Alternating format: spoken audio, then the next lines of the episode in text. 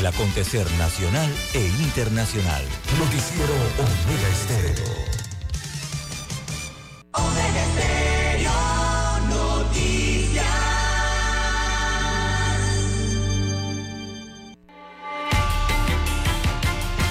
A continuación, los titulares, con los hechos que son noticias hoy.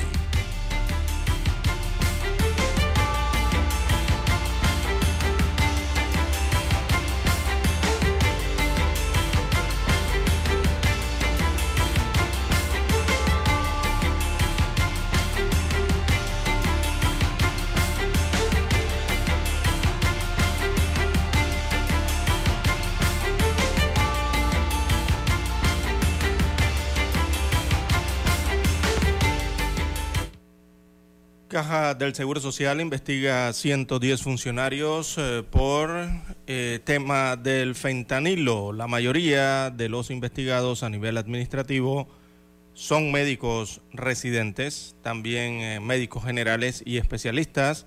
El informe de auditoría realizado reveló anomalías en las recetas de fentanilo. También tenemos para hoy Asociación Bancaria de Panamá sale en defensa de los bancos por los escándalos.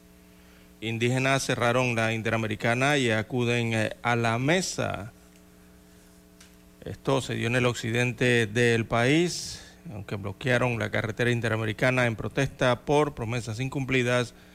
Eh, reabrieron nuevamente la vía internacional y se sentaron a la mesa con el gobierno eh, que dice dispuso 7 millones de dólares para la comarca Nave Buglé. Esto a través de un decreto de estado de emergencia para atender las necesidades de este punto de la geografía nacional. También para hoy, amigos oyentes, eh, alcalde del Distrito Capital, José Luis Fábrega, será el candidato del Partido Revolucionario Democrático para la alcaldía en las elecciones del año 2024. Fue oficializado finalmente el día de ayer. El Ministerio Público y el MINSA investigan eh, negociados con turnos médicos eh, en la provincia de Herrera. Eh, esto es parte de las secuelas de un crimen ocurrido en provincias centrales. También el órgano ejecutivo sobreestimó ingresos en el presupuesto general del Estado para el año 2024. Se incluyeron ingresos eh, tributarios por 7.302 millones de dólares e ingresos no tributarios por 4.374 millones de dólares y fondos de gestión por 163 millones de eh, dólares. Y según el Ministerio de Economía y Finanzas, todo esto vendría de la venta de activos y también de préstamos varios. En más títulos para la mañana de hoy, gobierno quiere cambiar reglas de transparencia. También la autoridad de descentralización tendrá 237.7 millones de dólares en el año 2024, más fondo para las juntas comunales. En otros títulos, eh, para la mañana de hoy, bueno, eh, a un pescador le cayó un rayo en alta mar debido al mal tiempo. Eh, este pescador salió a realizar eh, su faena y trágicamente encontró la muerte en el mar. También, amigos oyentes, en otros títulos, bueno, una pelea inconclusa terminó en un hecho de sangre en Veraguas un día antes que Antonio Mojica Ruiz matara a punta de cuchillo a Juvenal Díaz Ortega, ambos estuvieron a punto de pelear a puño limpio. En otros títulos eh, para hoy, también tenemos, se registra víctima de atropello y fuga, eh, sigue sin ser identificada esta situación ocurrida en Panamá Oeste. Este conductor se dio a la fuga y no han dado con su paradero. Bien, las lluvias amenazan con empeorar la crisis por el gusano barrenador. Se han detectado más de 4.124 casos del gusano barrenador hay temor de que la plaga se expanda por todo el país. También empresarios chiricanos eh, resintieron ayer el cierre eh, de calles. En el sector salud, precisamente este sector negocia con los gremios, eh, los representantes de distintos gremios entregaron ayer al Ministerio de Salud un pliego de cargos y peticiones solicitando en él pagos adeudados, pagos de turnos y pidieron una revisión de las escalas salariales. Eh, nada que tenga que ver con mejoras en el sistema de salud, simplemente salarios fueron lo que pidieron ayer. Eh, bien, amigos oyentes, Molirena respalda candidatura de José Gabriel Carrizo a la presidencia de la República, así que ultiman detalles de esta alianza para el 2024. A nivel eh, internacional tenemos eh, para hoy, bueno, países eh, de la Amazonía se reúnen en Brasil, se debatirá entonces salvar la región. En Perú, parlamentarios presentan proyecto de ley para adelantar las elecciones del año 2024 por el desprestigio del Congreso. También en Francia, detienen a hombre que había tenido secuestrada a su esposa desde el año 2011. Y rival principal de Trump en los Estados Unidos en primarias admite por primera vez que el exmandatario perdió en el año 2020. Amigos oyentes, estas y otras informaciones durante las dos horas del noticiero Omega Estéreo. Estos fueron nuestros titulares de hoy. En breve regresamos.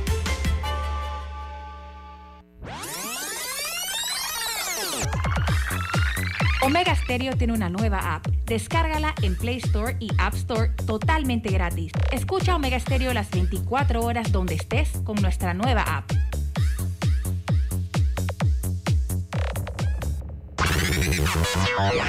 Desde el dominante Cerro Azul Omega Estéreo cubre las provincias de Panamá, Colón, Darién, Panamá Oeste y las playas en los 107.3. Continúa desde el majestuoso Cerro Canajagua en los 107.5, cubriendo todas las provincias centrales hasta el imponente Volcán Barú en los 107.3 para las provincias de Chiriquí Bocas del Toro y Veraguas. Omega Estéreo, para todo Panamá.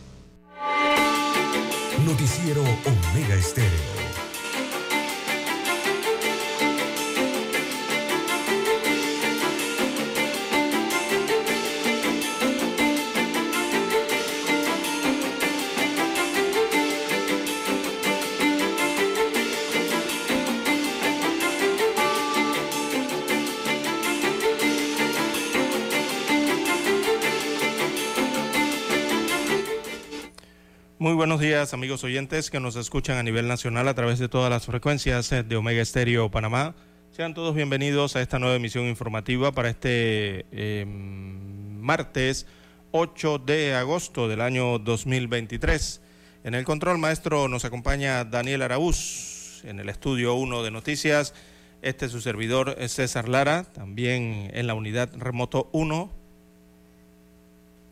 Luis Lucho Barrios, tengan todos buenos días todos juntos para llevarles adelante estas dos horas eh, de información con sus respectivos análisis y comentarios. Los muy buenos días a todos, amigos oyentes, esperando que hayan tenido un sueño reparador, dándole las gracias al Todopoderoso también por permitirnos esta mañana más eh, de vida. Bien, los buenos días a todos los amigos oyentes a nivel de la República de Panamá, provincias, comarcas, el área marítima. Dos señales cubren el territorio nacional. También los amigos oyentes en omegastereo.com, cobertura a nivel mundial. Los que ya se encuentran eh, conectados a Tuning Radio. Eh, también los que ya han activado su aplicación de Omega Stereo y nos escuchan a través de su dispositivo móvil y su celular. Buenos días a todos ellos. Si usted no tiene la aplicación, bueno, puede descargarla y nos escucha a través de su celular. Y también los buenos días a todos los amigos oyentes que ya eh, están conectados a través de su aparato televisor, ¿sí? Omega Stereo llega a su televisor, de televisor a través del canal 856 de Tigo, televisión pagada por cable a nivel nacional. Buenos días, don Luis Barrios, ¿cómo amanece para hoy? buenos días, ya listo, listo para llevarle a ustedes lo que son las mejores noticias, las noticias más importantes que se están dando en nuestro territorio en este momento. Bien, don Luis Barrios, 5.44 minutos de, la mañana en todo el territorio nacional. Bueno, los indígenas eh, finalmente cerraron la vía interamericana ayer, pero posteriormente se sentaron a la mesa, acudieron a la mesa del diálogo, eh, al diálogo llamado por el gobierno central. Eh, los indígenas bloquearon la, la, carretera panamericana en protesta por promesas incumplidas, pero al final se sentaron en la mesa con el gobierno central. Eh, según el Estado, eh, han dispuesto unos 7 millones de dólares a través de un decreto de emergencia para la comarca Nave Buglé y atender entonces las necesidades, los requerimientos, las peticiones eh, que de acuerdo a los indígenas han sido incumplidas desde hace más eh, de un año, cuando eh, estos parámetros y estas pautas y estas solicitudes fueron realizadas. Bueno, bloquearon la Interamericana, sí, pero se fueron a la mesa del diálogo posteriormente. hasta primeras horas de la noche de este lunes, la carretera interamericana que atraviesa todo Panamá y también eh, comunica eh, al resto del país con Centroamérica, eh, fue bloqueada para exigir al gobierno de el presidente Laurentino Cortizo Cohen mejora, realice mejora a sus comunidades indígenas largamente prometidas, pero incumplidas según los denunciantes. Así que las autoridades panameñas tienen mucho tiempo de estar eh, firmando acuerdos eh, que no han cumplido y la población ha tenido que recurrir a esta medida de presión para que el gobierno los atienda, según dijo el portavoz eh, de los manifestantes Aquilino Montezuma. Montezuma era uno de los casi tres eh, centenares de manifestantes que mantenían cerrada la carretera panamericana o interamericana a la altura de San Juan. Esto queda en el oriente de la provincia de Chiriquí, esta fronteriza con Costa Rica, pasada ya las eh, siete de la noche.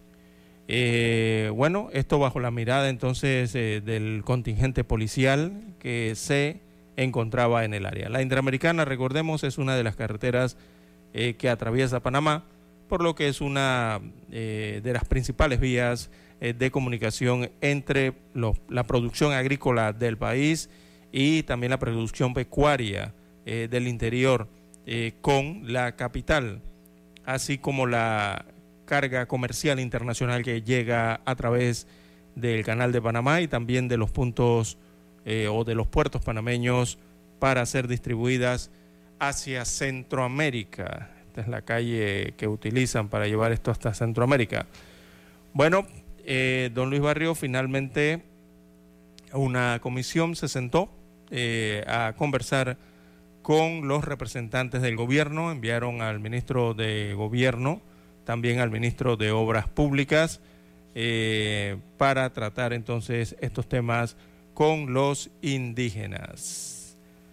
Siete millones de dólares, eh, según eh, el gobierno, entonces serán destinados para acelerar o, para tratar la problemática que plantean eh, los indígenas en este caso. Bien, esta comisión gubernamental eh, la encabezan, eh, repetimos, el ministro Rafael Sabonge y también Roger Tejada, es de Obras Públicas y Gobierno respectivamente. Ellos estuvieron en esta área Nove Buglé con los residentes de dichas comunidades a fin de evitar los cierres de la carretera panamericana. El de Obras Públicas, el titular de Obras Públicas dijo a los medios eh, locales que el gobierno a través eh, de una resolución de emergencia ha dispuesto 7 millones de dólares para atacar puntos críticos en la comarca y que ya se están invirtiendo otros 200 millones de dólares en proyectos de caminos y puentes. Eh, muchas cosas se han hecho, según el ministro de Obras Públicas, en la comarca el presidente eh, Cortizo ha venido muchas veces, 17 veces en total, según agregó el jefe de la cartera de Obras Públicas. Eh, de no haber eh, esa reunión, entonces una, una, respuesta positiva, que es lo que esperan los indígenas, de las autoridades a las exigencias de los manifestantes, los representantes indígenas, en este caso Em, Aquilino Montezuma, aseguró que mantendrán o regresarán a las calles a un cierre indefinido. Eh, la mesa de diálogo se levantaría y se uniría a esta y otras eh, bases. Así que los huelguistas anunciaron cierres de la carretera panamericana en varios puntos, además de San Juan Oriente, recordemos desde el pasado fin de semana. Así que largas horas han transcurrido. Eh, pero se han mantenido las negociaciones, las conversaciones y eh, la carretera eh, ha sido, fue abierta en la noche de ayer. Bien, don Luis Barrios, hay que hacer una pausa, escuchemos la pausa comercial y, y retornamos con más datos.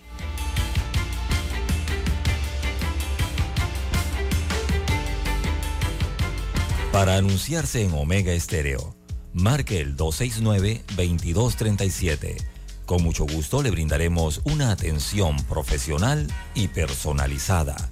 Su publicidad en Omega Estéreo. La escucharán de costa a costa y frontera a frontera. Contáctenos 269-2237. Gracias. La información y el análisis en perspectiva. De lunes a viernes, de 7.30 a 8.30 de la mañana. Con Guillermo Antonio Adames, Rubén Darío Murgas y Camila Adames Arias. En perspectiva. Por los 107.3 de Omega Estéreo.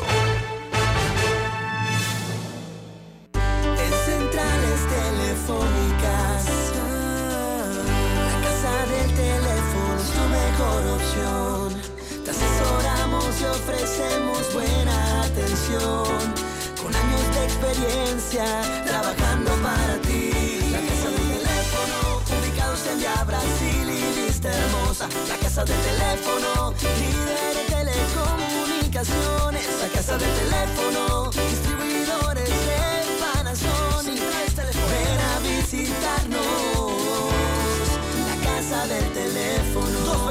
229-0465 lcdtcorp.com Distribuidor autorizado Panasonic.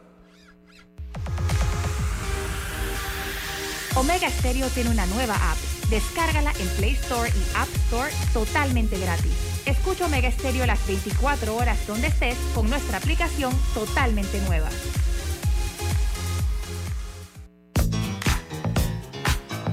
Desde el dominante Cerro Azul en los 107.3. 107.3. Continúa por el majestuoso Cerro Canajagua en los 107.5 para provincias centrales. Hasta el imponente Volcán Barú. Volcán Barú. En los 107.3. Transmite Omega Estéreo, cadena nacional simultánea Noticiero Omega Estéreo.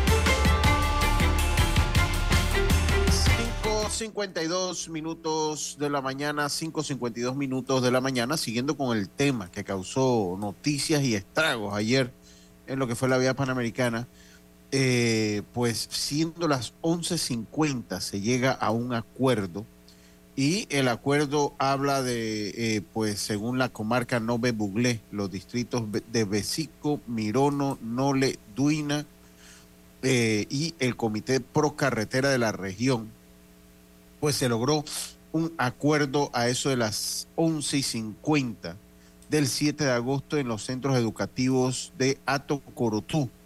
Y eh, el acuerdo en sí habla de modificar la resolución número 80 del 27 de julio de 2023 eh, en el monto a cubrir para proyectos de emergencia de 7 millones de dólares a una cobertura hasta 150 millones de balboas con una distribución a solicitud de los dirigentes de la región Nedrini que se manifestaron el día de hoy y será establecida de la siguiente forma. 153 millones de balboas para los proyectos acordados en la región Nedrini, 7 millones de balboas para los proyectos acordados para, los, para las regiones Cadri y Nacribo. Eh, con este incremento de cobertura de, la nueva resolución, se buscará financiar el total de los proyectos plasmados en los diferentes acuerdos firmados con antelación a la presente negociación. Así que, eh, pues, este es parte del acuerdo. César eh, dice que la modificación, la modificación negociada el día de ayer, será presentada en el Consejo de Gabinete el martes 8 de agosto de 2023 para su inmediata aprobación. Y se crea una comisión de seguimiento. Esta, esta gente de comisión de seguimiento andan bien cuyos integrantes será adjuntado a la presente resolución por parte de los manifestantes de gobierno. Así que eso es parte, César, de los acuerdos que se llegaron ayer después de casi todo un día, inclusive conductores hasta altas horas de la noche y, camiones refrigerados no podían eh, apagar sus carros por sus vehículos por eh, que por el tipo de mercancía que llevaban. Entonces, pues esto pues produjo ayer un caos en las comunicaciones entre Panamá y Chiriquí, el, resto del país y Chiriquí y, Bocas del Toro, César. Así es, y Centroamérica también se vio afectado por esta situación durante estas horas eh, del día de ayer. Luego que abrieron la mesa, entonces lograron sentarse. Digo que abrieron la carretera, lograron sentarse en esta mesa. Eh, bueno, eh, hacen un repaso entonces el gobierno central de las inversiones de los presupuestos de inversiones, suponemos, del Estado central a través de cada una de las instituciones eh, que están realizando vía presupuesto del año 2023 o del año 2022 las continuidades para la región de la comarca Nave Buglé y agregan entonces este, estos 7 millones de dólares eh, que serían de eh, para inversiones en caso de emergencia. Recordemos aquí en Panamá se creó incluso una normativa eh, que establecía el, uso de fondos de forma directa a través cada vez que se presente una emergencia. Pero el detalle es que esos casos de emergencia creo que tienen que ver más con el tema de emergencias ambientales, no sé si sociales, pero ambientales sí, ¿no? Cuando hay algún tipo de catástrofe eh, alguna inundación, algún huracán, cosas como estas, ¿no? Eh, pero bueno, han sido asignados de esa forma eh, y se suman entonces estos 7 millones a lo que ya se había asignado por parte del Estado Central para apoyar esta circunscripción de la República de Panamá a través de diferentes instituciones. Bien, las 5.57 minutos eh, de la mañana en todo el territorio nacional. Lo que esperemos que no se levanten de la mesa, don Luis Barrios, porque la amenaza sigue latente. Si se levantan de la mesa ante, ante alguna situación que, en la cual eh, que se haya planteado y en la cual no estén de acuerdo, eh, la amenaza es volver a cerrar la vía panamericana por parte de estas organizaciones indígenas. Así que por lo menos eh, tras las 17, 18 horas del día de ayer eh, y lo conversado hasta altas horas de la noche eh, se han mantenido allí, se han respetado entonces el diálogo y los acuerdos logrados para mantener la vía eh, fluida en estos eh, momentos. Bien, las 5.58 minutos de la mañana en todo el territorio nacional. Bueno, en otras informaciones para la mañana de hoy, hablando de paros, los médicos que estaban en paro en el hospital Nicolás Solano también reanudaron negociaciones el día de ayer. Así que estos médicos eh, del Hospital Regional Nicolás Azolano en el distrito de La Chorrera, provincia de Panamá Oeste, eh, reanudaron este, ayer lunes la, mesa de negociaciones. Esta es una mesa de trabajo que ha sido instalada eh, desde la semana pasada y que busca entonces soluciones a los diversos problemas que enfrenta este centro hospitalario en la provincia de Panamá Oeste. Eh, recordemos que el pasado viernes la dirección médica se reunió eh, con, lo que, con la parte que tiene que ver con los anestesiólogos y también se reunió con el personal de salón de operaciones para evaluar el avance de los trabajos en la climatización de los quirófanos, el aire acondicionado y los chillers de los quirófanos. En esta mesa de trabajo, los galenos eh, de cada especialidad médica están presentando por separado sus pliegos de peticiones los cuales contienen no menos de 10 puntos. E imagínense usted, y son varios grupos de galenos. O sea que eh, existirán varios puntos. El nuevo director médico de este hospital eh, es eh, Ilsi. Dijo que en estas reuniones solo se están abordando aquellos problemas que pueden ser solucionados internamente y a corto plazo. Algunos de estos temas son la falta de personal, insumos médico-quirúrgicos, de infraestructura médica, protocolos de atención, entre otros. Con respecto a las provisiones de medicamentos, el doctor Ickley eh, detalló que el hospital cuenta con un 86% de abastecimiento en los 500 renglones que se manejan en este centro médico en Panamá Oeste. Así que la solución de los problemas más complejos está siendo consultada a nivel nacional entre estos la falta de especialistas eh, para este hospital de Chorrera, eh, de los cuales adolece desde hace varios años eh, de especialistas debido, según señalan, a problemas que tienen que ver con el bajo presupuesto asignado a este nosocomio y también debido a la burocracia. Esto informan desde la provincia de Panamá Oeste, donde también se presenta esta situación. Eh, de paros y protestas y exigencias allá en el Hospital Nicolás Solano de La Chorrera. Hacemos la pausa, escuchemos el himno nacional.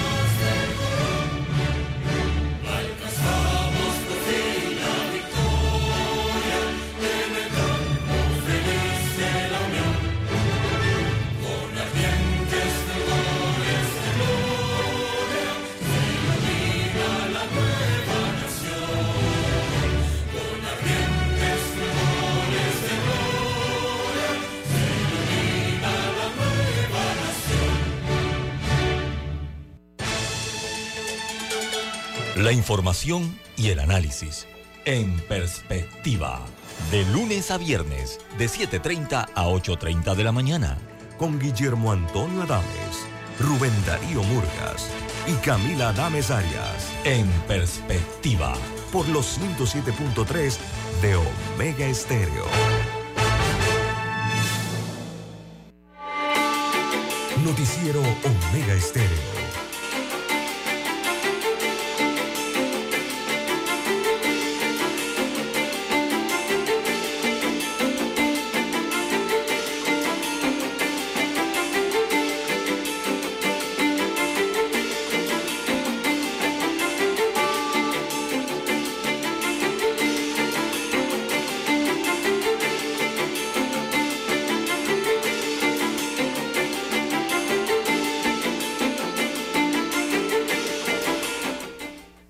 Seis cinco, seis cinco minutos eh, de la mañana en todo el territorio nacional. Bueno, eh, nos escriben a través de las redes sociales en cuanto a este tema de los médicos y el problema en el hospital de La Chorrera.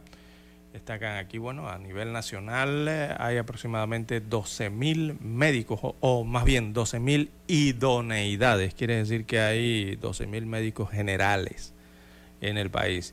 Eh, pero de ellos, bueno, ahí tienen que especializarse, ¿no? Varios de estos médicos son los que toman las especialidades o subespecialidades eh, y en especialistas y subespecialistas son menor cantidad.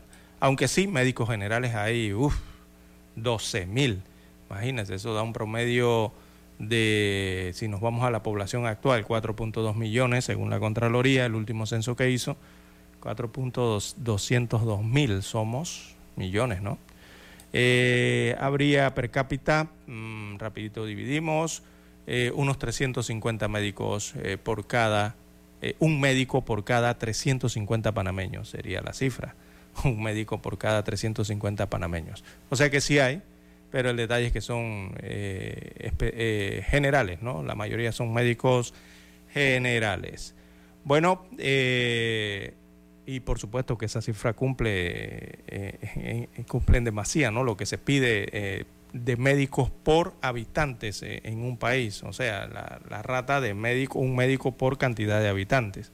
Debería ser un médico o, está entre uno a dos médicos por cada mil habitantes. Ese es el promedio que pide la Organización Mundial de la Salud.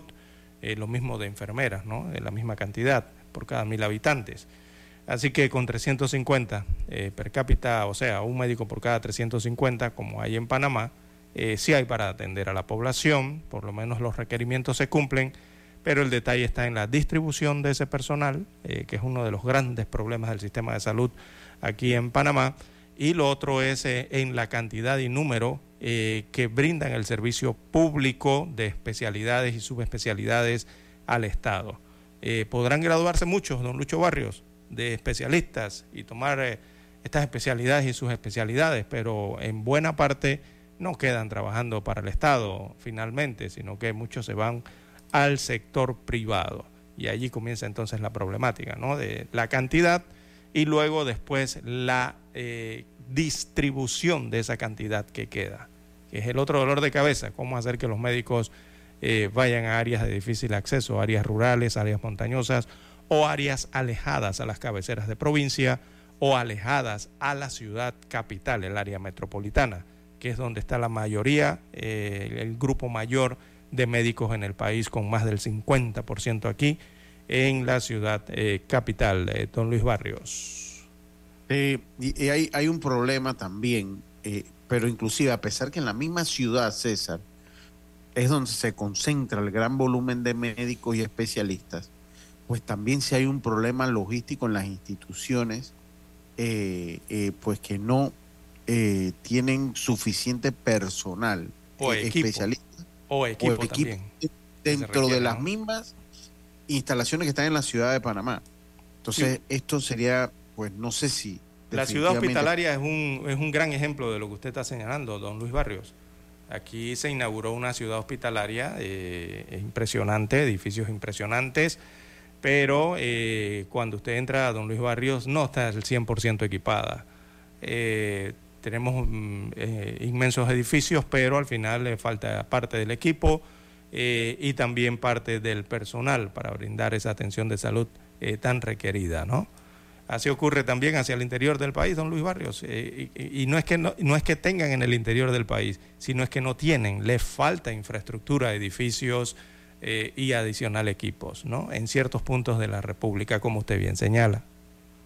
Sí, porque por lo menos cuando usted entra al sistema de citas, yo no sé si usted ha tenido la oportunidad de entrar al sistema de citas, ya esto es, mm, virtual, básicamente. nunca, no, he pedido una cita en en caja del Seguro Social. Puedo hacerlo, pago Seguro Social, ¿no? Como todos los panameños, los trabajadores, pero no, no he, nunca he solicitado una cita al seguro hasta hoy. Bueno, ya eso eh, eh, está básicamente eh, pues digitalizado. Y cuando usted entra por lo menos a lo que es la, vamos a decir, la JJ Vallarino, que es una de las que más, por, por el volumen poblacional. Juan Díaz. Que Claro, en Juan Díaz. Y usted entra y de repente eh, busca eh, eh, cardiología, ¿no?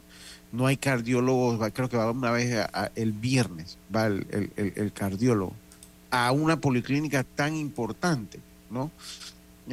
tan importante. Entonces, también existe una mala proporción de especialistas. En estos lados deben haber varios especialistas.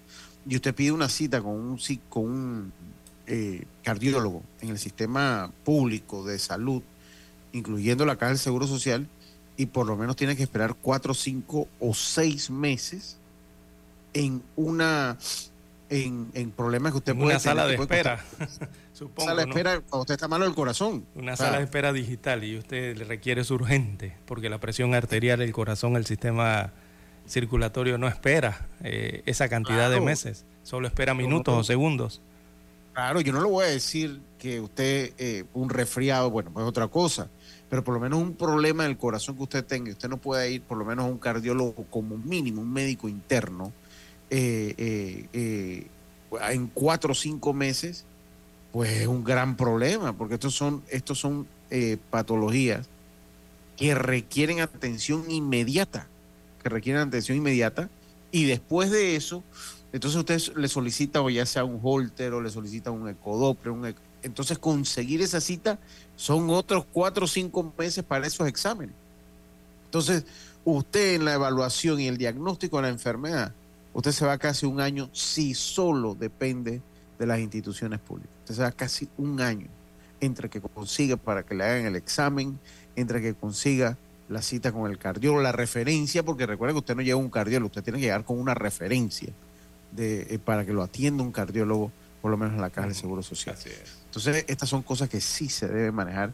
Y yo listo, entran a las personas al portal de citas para que logren ver cuántos especialistas más o menos hay eh, y, puedan tener, eh, por lo menos si usted se va a urología, que también es, vital, pues son muy pocos los, los, los urólogos que hay en el sistema. Entonces, algo está pasando porque en la clínica privada usted tiene mucha oferta de, en, la medicina privada, mucha oferta de especialistas, pero en la medicina pública definitivamente no existe la planeación y no existe entonces también las herramientas para comprometer.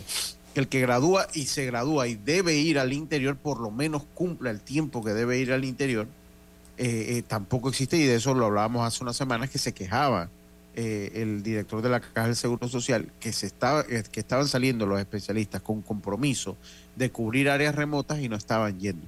Y por eso pues se abrió el debate nuevamente, César, de traer médicos especialistas extranjeros. Médicos especialistas extranjeros, ese es el debate que inició hace algunos días de nuevo. Bien, vamos a la pausa, don Luis Barrios, y retornamos con más información.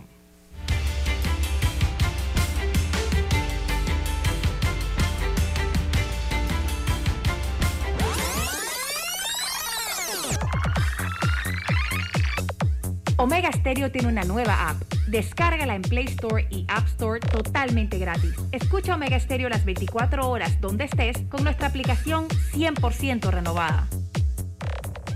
Noticiero Omega Stereo.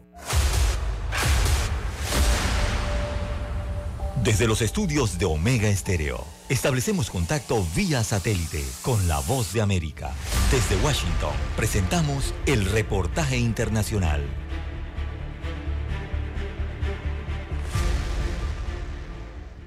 El Servicio de Seguridad de Ucrania ha ofrecido algunos detalles de la detención del que sería un informante ruso por su supuesta colaboración en un ataque aéreo sobre la región de Mykolaiv, al sur del país, aprovechando la visita del presidente ucraniano Volodymyr Zelensky. El detenido trató de establecer la hora y la ubicación de la ruta aproximada del dignatario para, se sospecha, entregar dicha información a la parte rusa, pudiendo atentar contra la seguridad e integridad del dignatario ucraniano. En tanto, desde Moscú, el Ministerio ruso de Relaciones Exteriores criticó los esfuerzos de los diferentes actores internacionales reunidos ahora en Arabia Saudí para encontrar una solución pacífica al conflicto bélico en Ucrania, asegurando que las conversaciones no tienen el más mínimo valor agregado porque Moscú, a diferencia de Kiev, no fue invitado. El encuentro que se celebra en la ciudad de Jeddah y reúne a altos representantes de 40 naciones tiene como misión establecer principios clave que ayuden a terminar con la guerra, que cumple 530 días. Desde el Kremlin aseguran que, sin tener presentes los intereses de Moscú, el encuentro carece de sentido. Paralelamente, y en el desarrollo de la guerra, Ucrania está viendo importantes resultados de los sistemas de defensa aérea donados por Estados Unidos y Alemania, a pesar de las oleadas de ataques aéreos rusos que, según Kiev, apuntan a civiles y a edificios residenciales. Ambas partes del conflicto han intensificado los ataques contra las tropas enemigas, el armamento y la infraestructura del otro, que sirven para apoyar la guerra. Mientras tanto, y como viene sucediendo desde hace ya más de un año, Ucrania también busca desalojar a las fuerzas rusas que se han atrincherado en el sur y el este del país. Judith Martín Rodríguez,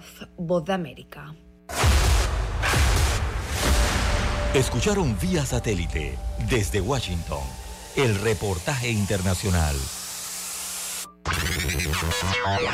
Desde el dominante Cerro Azul, Omega Estéreo cubre las provincias de Panamá, Colón, Darién, Panamá Oeste y las playas en los 107.3.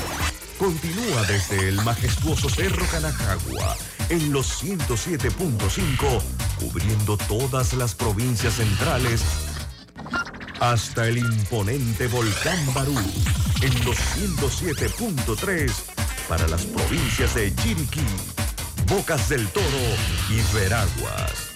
Omega Estéreo para todo Panamá.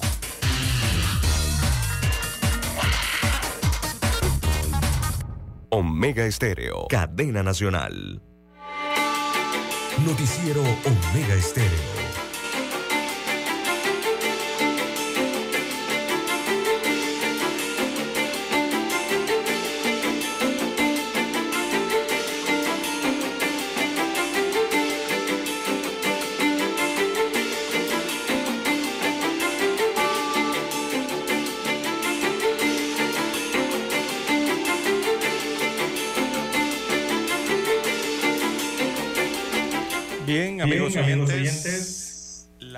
Hora 6:18 minutos eh, de la mañana en todo el territorio nacional.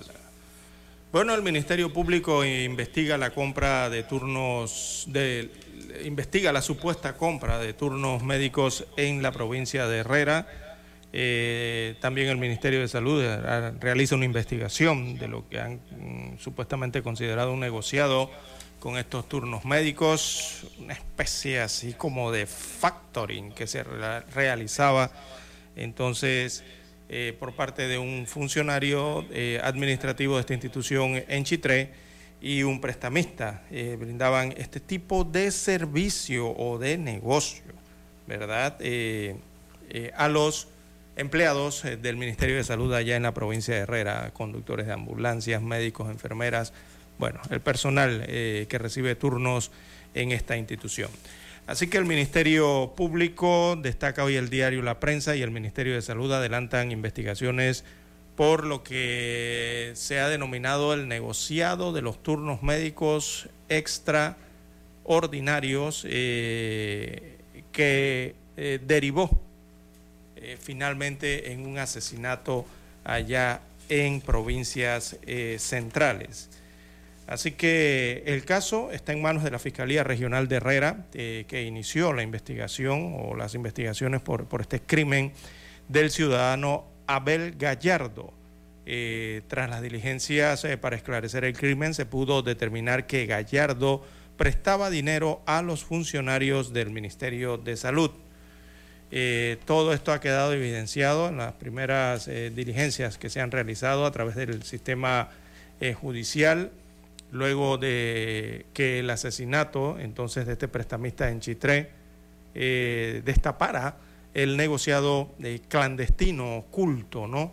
Eh, que eh, usa como garantía de el pago de los llamados turnos médicos extraordinarios en el sistema de salud pública. Así que hay una comisión, se investiga allí la Comisión de Delitos contra la Administración Pública. Bueno, cuando usted le están señalando que es delito contra la Administración Pública, lo más probable es que aquí sea por peculado lo que estén investigando después que se haya registrado o que se registró este asesinato. Así que es lo que se investiga para determinar ese, ese tipo de delitos, ¿no? El caso está en manos de la Fiscalía Regional de Herrera, repito, eh, que ya inició la investigación por el crimen. Eh, fuentes del Ministerio Público explicaron que tras la diligencia para eh, esclarecer el crimen, se pudo determinar que Abel Gallardo, el hoyo oxiso, prestaba dinero a los funcionarios del Ministerio de Salud, quienes para cancelarlo ofrecían como garantía los pagos del MINSA por los turnos extraordinarios. Ese era el negocio que tenía Gallardo con su verdugo. recordemos el nombre de Carlos Cabrera, jefe de planilla de la Dirección Regional de Salud en la provincia de Herrera. De acuerdo con las pesquisas, eh, Cabrera eh, eh, asesinó a Gallardo, o sea, el funcionario del, del MINSA habría asesinado a Gallardo precisamente por una deuda en su sociedad. Así que este negociado, bueno, vuelven a explicar cómo funcionaba el negociado, el diario La Prensa eh, dice que debido a que el MINSA se atrasa en, pagar los dineros correspondientes a los turnos extraordinarios que realizan médicos, enfermeras y especialistas, eh, entre otros funcionarios, entonces ellos eh, le prestaban buena parte de esa suma a cambio de cobrar el total, o sea, el 100% de la misma, cuando el MINSA hiciera efectivo el pago. Eh, por ejemplo, los funcionarios eh, de salud eh, se les debía, un ejemplo, dos mil dólares en concepto de turnos. Cabrera y Gallardo lo que hacían era que le adelantaban unos 1.500 dólares, pero se encargaban de cobrar finalmente los dos mil dólares. Por eso es que señalo una especie de factoring, ¿no? Así como realizan factoring las empresas. Es un, mecanismo similar, pero acá eh, en la economía, eh, eh, digamos, informal. se estaba realizando esto a través de, estas de estos dos ciudadanos a los funcionarios del Ministerio de Salud. Por otro lado, el MINSA también abrió una investigación administrativa para conocer el alcance de las revelaciones hechas por la audiencia a Carlos Cabrera. Carlos Cabrera es el funcionario del MINSA, así que él está imputado por el homicidio de Gallardo, que era un piloto de eh, vehículos de automovilismo. Eh, el ministro de Salud, Luis Francisco Sucre, confirmó que la investigación se inició y que solicitará a la Regional de Herrera un informe de los hechos. El próximo 11 de agosto, el Tribunal Superior de Apelaciones del Cuarto Distrito Judicial realizará la audiencia de apelación solicitada por la defensa de Cabrera, o sea, del funcionario público eh, quienes se oponen a la medida cautelar de detención preventiva que se le impuso por considerar que éste actuó en defensa propia, cuando Gallardo lo amenazó con un arma de fuego y en el forcejeo la pistola se disparó. Esto según la defensa eh, de Gallardo, pero eso todavía tienen que investigarlo el Ministerio Público, ¿no? Eh, así funcionaba este sistema, don Luis Barrios, eh, negocio, ah, una transacción eh, privada ¿no? que realizaban estos dos ciudadanos con el personal del Ministerio de Salud o las personas perdón, que brindaban el servicio o que brindan el servicio de médicos y especialistas allá en la regional de Herrera, específicamente el Hospital Cecilio Castillero de la ciudad de Chitré, la mayoría eran de allí. y simplemente es una, es una especie de factory, don Luis Barrios, en la cual eh, alguien compra una factura, ¿verdad? ¿La factura cuál eran? Los turnos, en este caso. Me debían tanto de turnos, aquí tengo la evidencia de que hice los turnos, eh, y entonces con eso el prestamista le adelantaba eh, un porcentaje. regularmente en, esta, en estos mecanismos se cobra una comisión, digo, si usted hace un factory a través de un banco, el banco le cobra una comisión por cobrarle una factura si usted, supongamos, no sé, eh, es un comerciante o un proveedor, por ejemplo, un proveedor del Estado, que regularmente ocurre eso, son los que más acuden al factoring. Eh, en este caso, usted eh, deja una comisión del monto total que la deuda el Estado y la entidad bancaria, en este caso, le adelanta un porcentaje y la entidad se encarga entonces de cobrar el 100% ¿no? y cobrar su comisión. Ese es el riesgo que tiene eso. Bueno, ese mismo mecanismo aparentemente lo utilizaban aquí este funcionario del Ministerio de Salud y este prestamista. Lo que llama más la atención es que, bueno, el funcionario de salud formaba parte de la Oficina de Recursos Humanos o la unidad administrativa, ¿no? Eh, dentro del MINSA, eh, la cual evidentemente cuenta con la información, don Luis Barrios cuenta con todos los datos, la información de planilla, eh, qué turnos se han generado, cuáles no, cuánto se adeuda y, y otros datos de eh, los que prestaron el servicio, o sea, de los empleados, los, los servidores públicos que prestaron el servicio en esa institución. Así que por allí van a investigar adicional el tema de, eh, de un posible peculado que se haya podido cometer eh, también a, lo que se investiga adicional del homicidio, ¿no? Porque este funcionario llevó en un pick-up a un cuerpo sin vida a una estación de policía. Bueno, así está la situación, don Luis Barrios. En Panamá eh, pasan cosas eh, o la gente se la ingenia, don Luis Barrios, de todas, de todas las formas eh, para hacer algún tipo de negocios, ¿no? Mira lo que tuvo que pasar pues para, para que esto se diera a conocer, ¿no?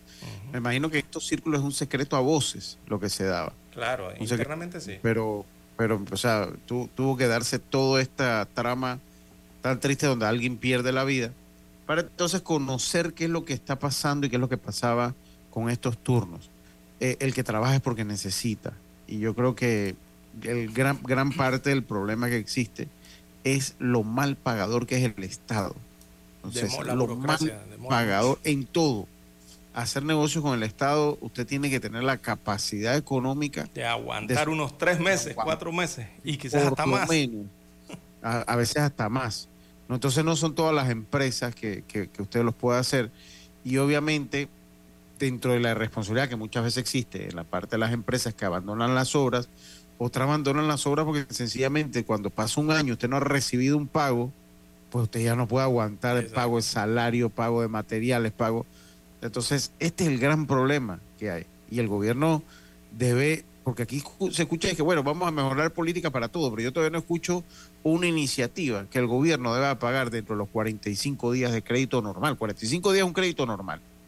Todavía no, no, no, no se da eso. Entonces, eh, eh, nadie lo habla y, y, el Estado debe convertirse en pagador, en buen pagador. Todos los que hemos hecho negocio con el Estado, salvo algunas instituciones, eh, eh pues sabemos lo difícil subir, bajar escaleras y la cantidad de llamadas y de tocar puertas y muchos pues terminan pidiendo favores y otros terminan entonces pues eh, vendiendo eh, lo que son las facturas. Imagínense que esto ya ha tocado entonces a los médicos. O sea, esto ha tocado a los ¿Quién se imaginaría eso, don Luis Barrios? Pero parece bastante turbio, ¿no? E, este tipo de negocios o este tipo de transacción. Eh, no pero mira hasta dónde han llegado, ¿no? Que incluso los médicos especialistas han tenido que quedar en esto por las situaciones que se presentan dentro del Estado con las cobranzas, ¿no? Eh, por los servicios que se brindan al Estado, demoran demasiado en pagar, mucha problemática, regularmente aducen que no hay presupuesto en el momento para pagarles por el servicio prestado y se demora esos meses, incluso algunos turnos han llegado hasta años, ¿verdad? En algunas ocasiones. Eh, se está investigando esto, la deuda inicial, eh, se habla de que Cabrera eh, ascendía, la, deuda que ascendía o que tenía Cabrera era de 62 mil dólares. Cabrera es el funcionario del MINSA, debía 62 mil dólares de los cuales había abonado unos 20 mil, o sea que debía más de 40 mil todavía, ¿no? por allí más o menos, más de 40 mil. Y lo raro en esto, el día del homicidio, según narró, narró ¿no? el implicado, es que iban al banco, eh, el funcionario con el prestamista iba al banco, ¿verdad? Eh, a pagarle, o sea, el funcionario le iba, iba a sacar dinero de su cuenta bancaria eh, para pagarle al prestamista. Pero cuando llegaron, el funcionario dijo que se le había quedado la tarjeta y que regresaban a la casa. Regresaron a la casa del funcionario a buscar la tarjeta y luego, cuando regresaban al banco, en el trayecto, algo ocurrió, don Luis Barrios. Eh, algo ocurrió y apareció entonces el funcionario eh, con el prestamista eh, sin vida en una estación de policía. Entonces uno se pregunta, ¿qué habrá ocurrido en ese trayecto? Si él iba al banco a, retirar el dinero para cancelar la deuda, es raro que a ti se te quede la tarjeta, don Luis Barrios, si tú sabes a lo que vas al banco. Es muy extraño. Entonces regresas, buscas algo en tu casa, nuevamente toman la ruta hacia el banco a sacar el dinero, pero en la ruta ocurre algo. ¿Qué eh, fue a buscar a la casa este funcionario?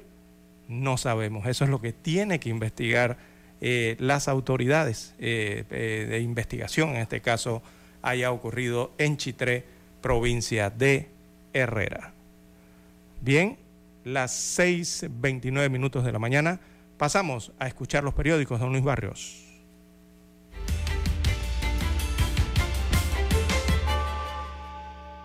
Noticiero Omega Estéreo. Para anunciarse en Omega Estéreo, marque el 269-2237. Con mucho gusto le brindaremos una atención profesional y personalizada. Su publicidad en Omega Estéreo. La escucharán de costa a costa y frontera a frontera. Contáctenos 269-2237. Gracias. La información y el análisis en perspectiva. De lunes a viernes, de 7.30 a 8.30 de la mañana. Con Guillermo Antonio Adames, Rubén Darío Murgas y Camila Adames Arias. En perspectiva por los 107.3 de Omega Estéreo.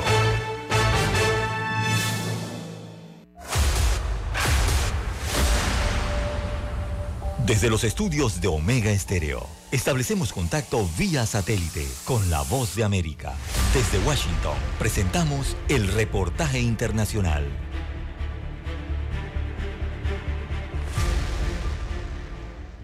Los republicanos de la Cámara iniciaron una investigación sobre el acuerdo de culpabilidad del Departamento de Justicia con Hunter Biden, que fracasó en la Corte y que anticipan intensificar al retorno del receso de verano, que será a principios de septiembre.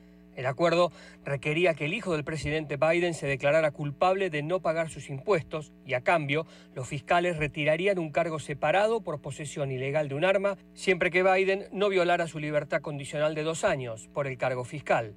El presidente de la Cámara de Representantes tuvo entonces una reacción que mostraba el interés de ampliar la investigación. Tenemos que encontrar al final si el sistema de justicia es justo para todos los estadounidenses y no un sistema para la familia Biden y otro para los Estados Unidos. McCarthy trató de equiparar los problemas legales de Hunter Biden con los del expresidente Donald Trump, quien fue procesado la semana pasada por presuntamente conspirar para anular su derrota electoral del 2020. Jessica Chilipan es profesora de ética de la Universidad George Washington y expresó su valoración sobre el tema. Al combinar los cargos de Hunter Biden, que son de un nivel bastante bajo, con un cargo que no vemos, o más bien que no hemos visto en los Estados Unidos sobre un intento de derrocar las elecciones, realmente no es una comparación. Pero de nuevo, si lo ves a través de un lente político, lo verás de manera bastante diferente a como lo hace la ley. Los legisladores republicanos han amenazado con una investigación de juicio político por acusaciones no comprobadas de que el presidente estuvo involucrado en los negocios extranjeros de su hijo y el presidente Biden bromeó al respecto afirmando textualmente, tal vez decidan destruirme porque se está derrumbando. El ex socio comercial de Hunter Biden le dijo al Congreso a principios de mes y antes del receso que Hunter trató de vender la ilusión de acceso haciendo que su padre hablara con sus socios comerciales extranjeros en varias ocasiones durante una década, pero dijo que Biden nunca fue parte de ninguno de los acuerdos comerciales de su hijo. Gustavo Cherkis, Voz de América, Washington, D.C. Escucharon vía satélite desde Washington el reportaje internacional.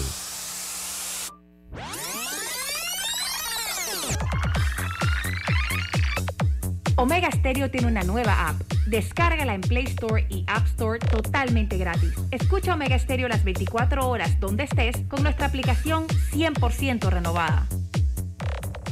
En Cervecería Nacional trabajan por un mundo más inclusivo donde todos tengan oportunidades de crecimiento. Esto es motivo para brindar. Noticiero Omega Estéreo. Las noticias impresas en tinta sobre papel. Con ustedes. Escuchando el periódico. Los titulares de las primeras planas de los diarios estándares de circulación en Panamá.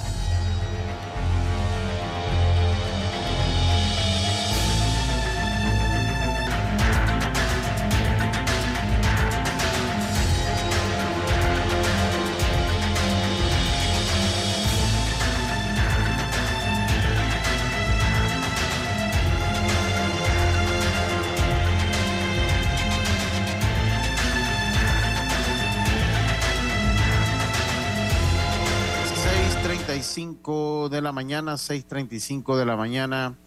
Dice, comenzamos entonces nuestro segmento escuchando el periódico y empezamos con los titulares de la decana de Panamá, la estrella, para hoy martes 8 de agosto de 2023. Y comenzamos de la siguiente manera.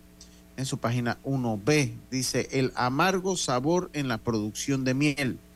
En el país se producen 60 mil galones de miel anualmente y la falta de crédito y la poca regularización y el exceso de burocracia hacen que los apicultores panameños tengan problemas para comercializar el producto.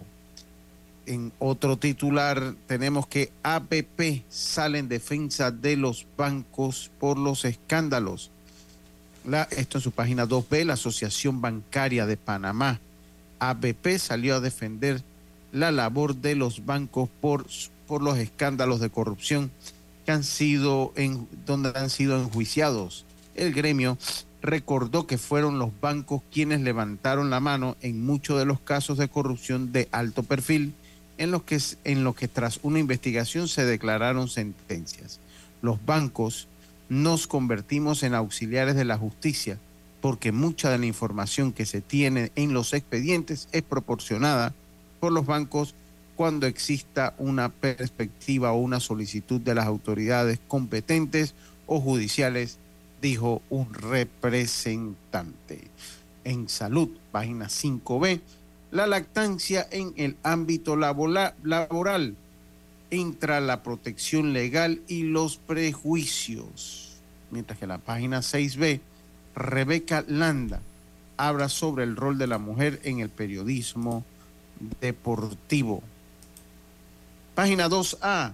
Indígenas cerraron la Interamericana y acuden a la mesa.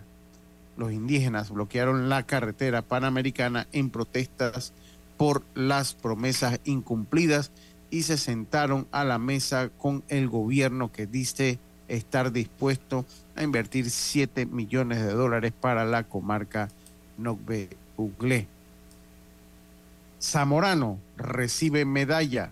El Colegio Nacional eh, de Abogados otorgó al ex magistrado de la Corte, Abel Zamorano, la medalla Justo Arosemena, el más alto honor que concede el gremio, y en acto también se reconoció a otros abogados por su labor gremial.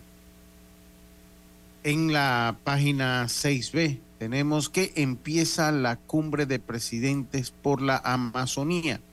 Los presidentes de los ocho países de la Amazonía comienzan hoy una cumbre para debatir sobre la conservación y protección de esta eh, zona selvática.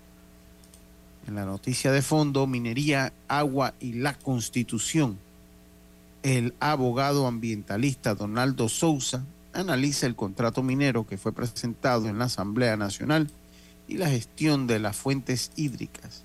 Alega que viola la Constitución y que la minería a cielo abierto es antagónico con la protección del agua. La noticia central de la estrella de Panamá para hoy 8 de agosto señala que el Molirena junto con una fotografía donde se ve al la vicealcaldesa Judy Meana, eh, con el vicepresidente eh, de eh, la República, y dice Molirena y PRD sellan sus alianzas. También está el señor Pacho Alemán, Pancho Alemán, también se encuentra en esa foto. Y señala pues que el Molirena y el PRD sellan sus alianzas para las elecciones generales.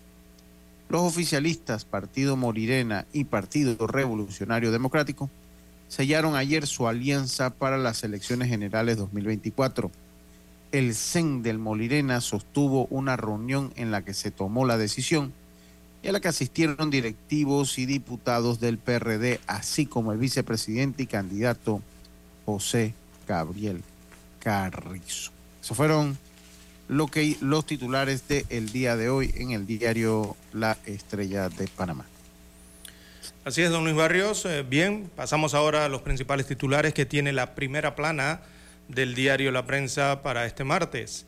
Bueno, el tema principal es el fentanilo. Eh, desarrollan un amplio reportaje en el diario La Prensa, página completa. Eh, Caja del Seguro Social investiga a 110 funcionarios por el caso fentanilo. Hay un informe de auditoría, destaca la información que la Dirección Ejecutiva Nacional de Recursos eh, Humanos de la Caja del Seguro Social eh, ordenó, eh, esto sería admitir, ordenó admitir e iniciar entonces una investigación sobre los hechos y causas que llevaron a la pérdida eh, de al menos 19 mil ampollas eh, de fentanilo, eh, este fármaco de uso controlado en las farmacias del complejo hospitalario Dr. Arnulfo Arias Madrid, donde se detectó esto. Así que en la investigación están involucrados unos 110 servidores públicos como médicos residentes, médicos generales, médicos especialistas, farmacéuticos y ex servidores públicos. El informe de auditoría reveló anomalías en las recetas. En otros títulos del diario La Prensa para la mañana de hoy, Fábrega sería el candidato del PRD a la alcaldía de Panamá. Así lo, estipula, lo estima el diario La Prensa, eh, que el alcalde capitalino, el actual alcalde José Luis Fábrega, miembro del Partido Revolucionario Democrático, podría conseguir eh, su boleto para eh, reelegirse o para la reelección, veamos, con la cúpula del partido que preside Vinicio Robinson y que tendrá como abanderado presidencial al vicepresidente José Gabriel Carrizo. así lo afirman entonces fuentes del Partido Revolucionario Democrático PRD, partido que no sometió a primarias esta posición.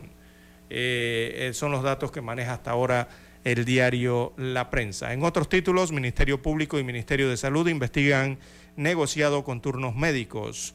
Eh, el Ministerio de Salud y también el Ministerio Público adelantan investigaciones por el negociado de los turnos médicos extraordinarios que derivó en un crimen en la provincia de Herrera.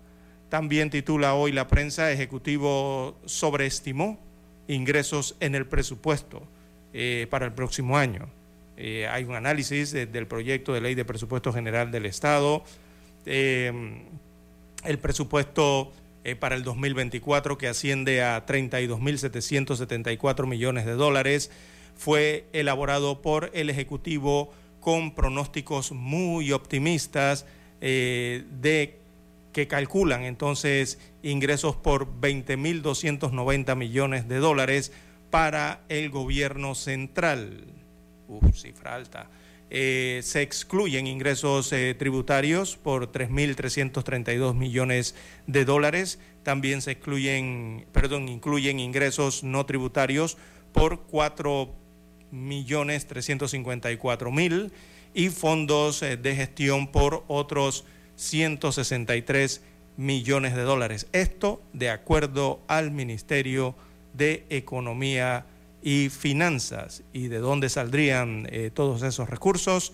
Según el diario La Prensa, destaca eh, los ingresos vendrían de la venta de activos del gobierno y de préstamos inter, varios, de préstamos varios que incluirían internacionales o locales. Así se financiaría el presupuesto del próximo año. Bueno, gobierno quiere cambiar reglas eh, de transparencia. Hay un análisis en el diario La Prensa en la página 4A. El gobierno del presidente constitucional Laurentino Cortizo Cohen, que se ha caracterizado por una gestión poco transparente, impulsa una norma eh, que eh, destaca aquí que derogaría entonces la ley, esta tiene que ser la ley 6 del 2002 de la ley de transparencia y cambiaría entonces el sistema de acceso de información. La iniciativa promueve que la Autoridad Nacional de, Transparencia y Acceso a la Información se convierta en una próxima regente del tema y pone de lado entonces avances, eh, los avances logrados en los últimos años. O sea, sería derogar la ley de transparencia en Panamá. Óigame, llegar hasta allá. Bien, en otros títulos, también en Panorama, la Autoridad de Descentralización tendrá 232.7 millones de dólares en el año 2024. En la plana de deportes, la Mesimanía se dispara en Miami. También en martes financiero, hoy aparece en la página 1B del diario La Prensa, bueno, allí desarrollan el reportaje, se estancan los salarios mientras crece la inflación. La sección Vivir Más eh, tiene un amplio reportaje hoy. A forma de pregunta titulan, eh, ¿cuál ha sido el animal más pesado del mundo? Bueno, y ahí explican la clasificación ¿no? de todos estos animales pesados, ballenas, manatís y de todo. Eso está en la sección eh, vivir más eh, del diario La Prensa. Eh, también para hoy en las internacionales de la prensa, María Corina Machado. Prepárense para la derrota de Maduro, fue lo que dijo el día de ayer. Así que esta es una empresaria, perdón, esta venezolana em, ha realizado una entrevista con el diario La Prensa.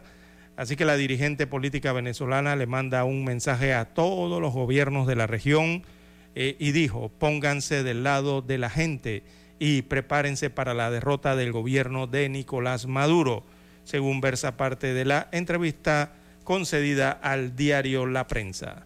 Bien, son los títulos que aparecen hoy en portada en el rotativo. Con ellos culminamos la lectura de los principales titulares de los diarios estándares de circulación nacional. Hasta aquí, escuchando el periódico. Las noticias de primera plana, impresas en tinta sobre papel. Noticiero Omega Estéreo. Desde los estudios de Omega Estéreo, establecemos contacto vía satélite con la voz de América. Desde Washington, presentamos el reportaje internacional.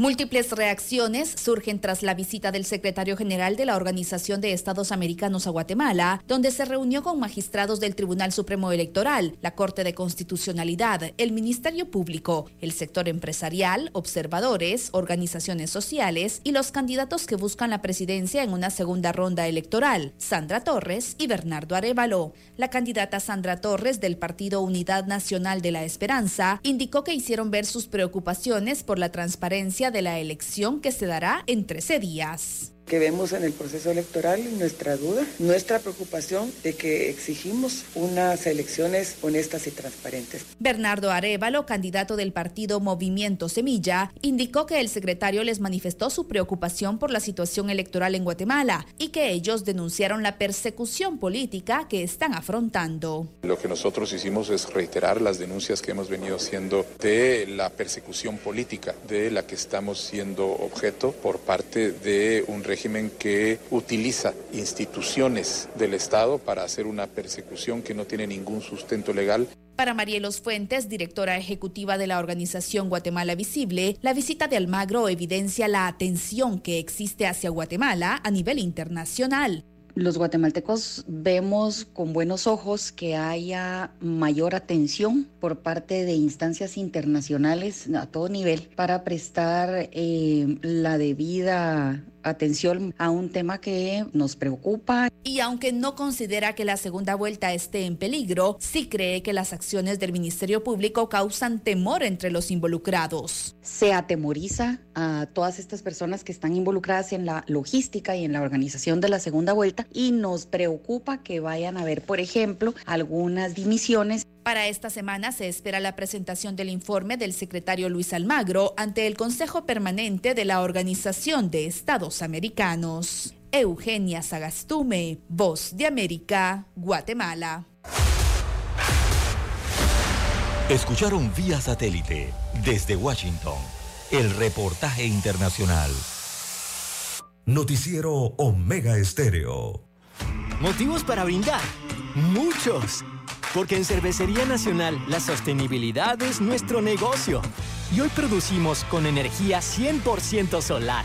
Porque a través de la transformación digital, el 98% de nuestros pedidos son digitales. Y porque en Cervecería Nacional trabajamos por un mundo más inclusivo. Cervecería Nacional. Más motivos para brindar. Es momento de adentrarnos al mar de la información este es el resultado de nuestra navegación por las noticias internacionales más importantes en este momento.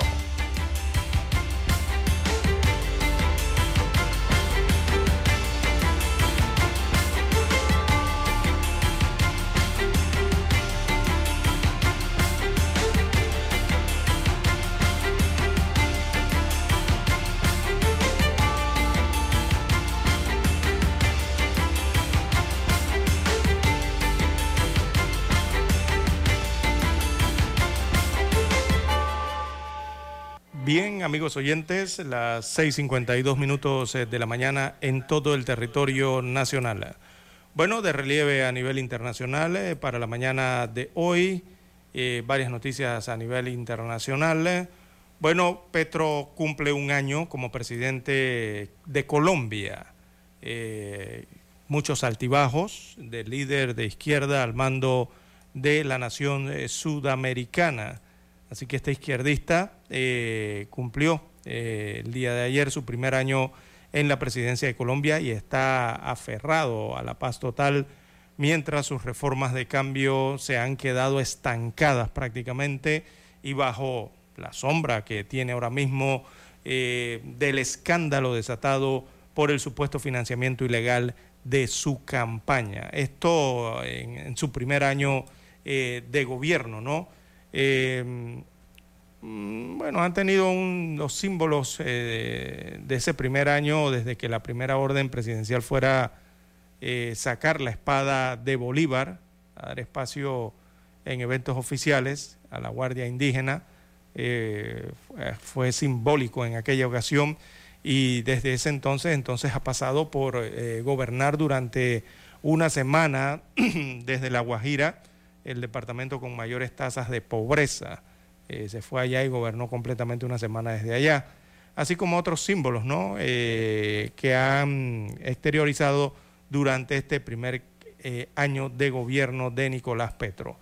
El aniversario entonces coincide con las imputaciones de la Fiscalía a su hijo Nicolás Petro Burgos por lavado de activos e y enriquecimiento ilícito. Así que la Fiscalía, recordemos esta semana, o la semana pasada, a finales de semana, eh, aseguró que el hijo del presidente colombiano confesó que parte del dinero recibido de un narcotraficante y un empresario acabó en la campaña presidencial. Pero su hijo fue enfático ayer en una entrevista con la revista Semana de Colombia.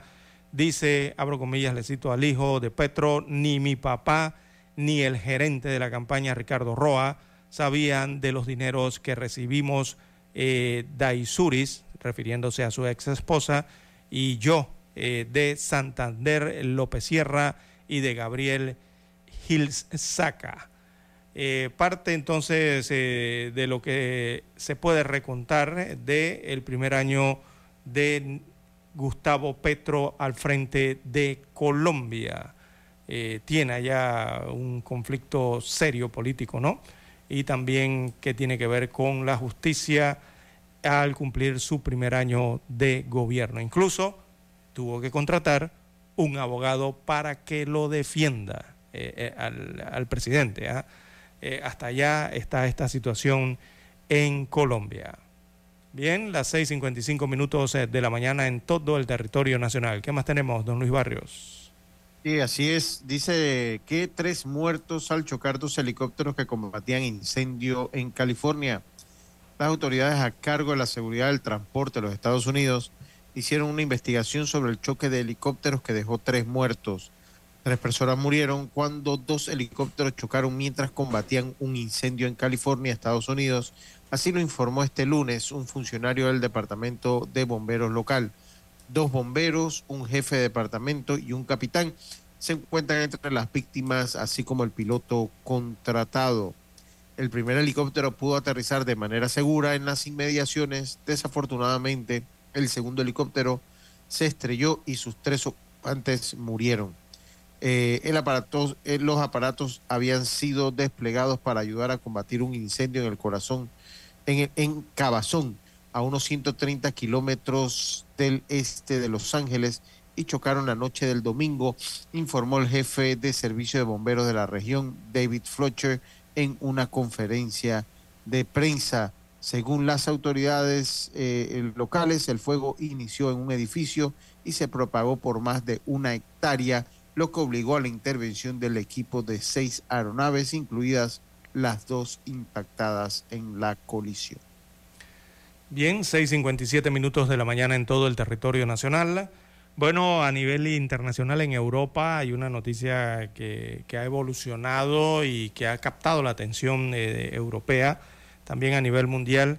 Y, esto ha sido la detención en Francia, específicamente de un hombre que había tenido secuestrada a su esposa desde el año 2011. Eh, se están dando mayores detalles en cuanto a esta, el desarrollo de esta historia y es que las fuerzas de seguridad francesas eh, descubrieron eh, a, esta mujer de 53 años de edad que afirmó estar secuestrada desde el año 2011, esto en el noreste de Francia, y detuvieron a su marido de 55 años de edad, aunque los primeros elementos alejan eh, un escenario, este escenario aterrador.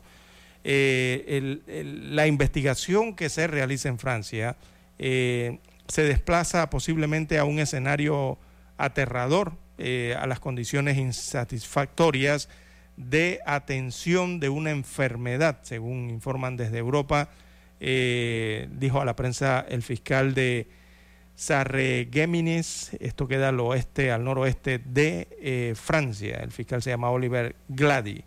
Así que fuentes policiales indicaron en la mañana que se halló a la mujer en una habitación con rejas en la localidad de Forbach, eh, cerca de la frontera con Alemania, eh, desnuda, desnutrida, con la cabeza rapada y con fracturas. Por eso ha llamado tanto la atención el caso de esta, de esta mujer.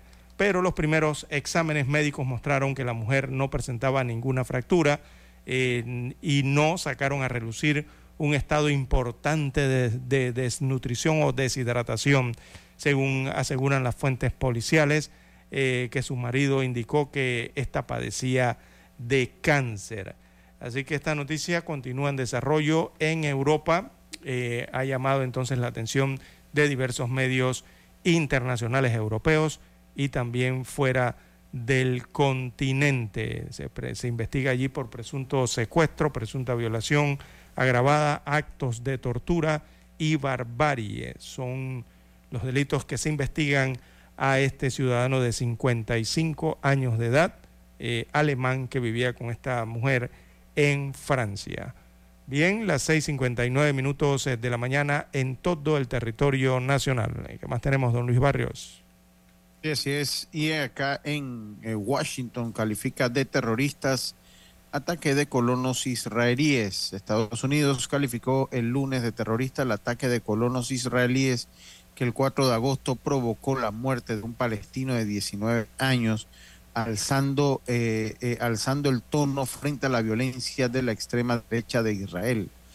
La oficina del Departamento de Estado estadounidense para Medio Oriente ya había denunciado el sábado este ataque terrorista de un colono israelí extremista en su cuenta de Twitter, ahora llamada X. El lunes, el portavoz de la diplomacia estadounidense, Matthew Miller, declaró que esta elección de palabras no era un error. Nuestro razonamiento es que se trata de un ataque terrorista, estamos preocupados y por eso la designamos así, dijo a la prensa. También pidió que se haga justicia con el mismo rigor en todos los casos de violencia extremista, sea quienes sean las autoridades. Continúan como las brechas entre el gobierno de Israel y los Estados Unidos que se dieron a conocer en las últimas semanas. No andan de buenos paños esas relaciones de César. Bien, eh, ya tenemos la señal directa desde Washington, Estados Unidos de América, y bueno, también hay que informarles que el rival de Trump, Ron DeSantis, eh, admitió por primera vez que el exmandatario Trump perdió en el año 2020. Bueno, vamos a la conexión satélite hasta Washington. Adelante, Daniel. Noticiero Omega Estéreo. El satélite indica que es momento de nuestra conexión. Desde Washington, vía satélite. Y para Omega Estéreo de Panamá, buenos días, América. Buenos días, América. Vía satélite. Desde Washington.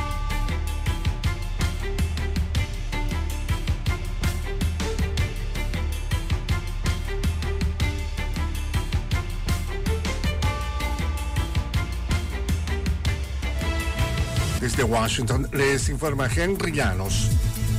En desesperada situación, migrantes en Nueva York se dedican a ventas ambulantes para subsistir. Nos informa Ángela González. Levantarse muy temprano, comprar fruta fresca, cortarla y luego luchar por mantenerla fría en medio del calor extremo. Son entre otros los retos que enfrentan los migrantes que se han lanzado a las calles de la Gran Manzana para buscar el sustento para sus familias. Segundo de origen ecuatoriano mantiene a su esposa y a sus dos hijas. Una ley local que se abrió para asignar 445 permisos por año el verano pasado tiene a varios en la lista de espera sin embargo, muchos no podrán competir ante la falta de documentos y se exponen además a ser multados. Ángela González, Voz de América, Nueva York. La Marina de Estados Unidos envió la semana pasada cuatro buques destructores a las costas de Alaska tras detectar casi una docena de buques de guerra de Rusia y China, en lo que se tiene como una escalada sin precedentes, pero todavía sin que signifique una amenaza para territorio estadounidense. Los destructores enviados fueron el USS John McCain, el USS Benfold, el USS John Finn y el USS Chung Hoon. Según fuentes militares, aviones de Estados Unidos monitorearon actividades de ejércitos extranjeros durante el ejercicio combinado. Según el presidente Luis Arce, Bolivia tiene estabilidad económica, pero también temas urgentes por resolver como narcotráfico que pone en evidencia su gobierno. Nos informa Fabiola Chambi. Durante el mensaje por los 198 años de independencia de Bolivia, el presidente Luis Arce dijo que su gobierno enfrenta tres grandes flagelos, la corrupción, el narcotráfico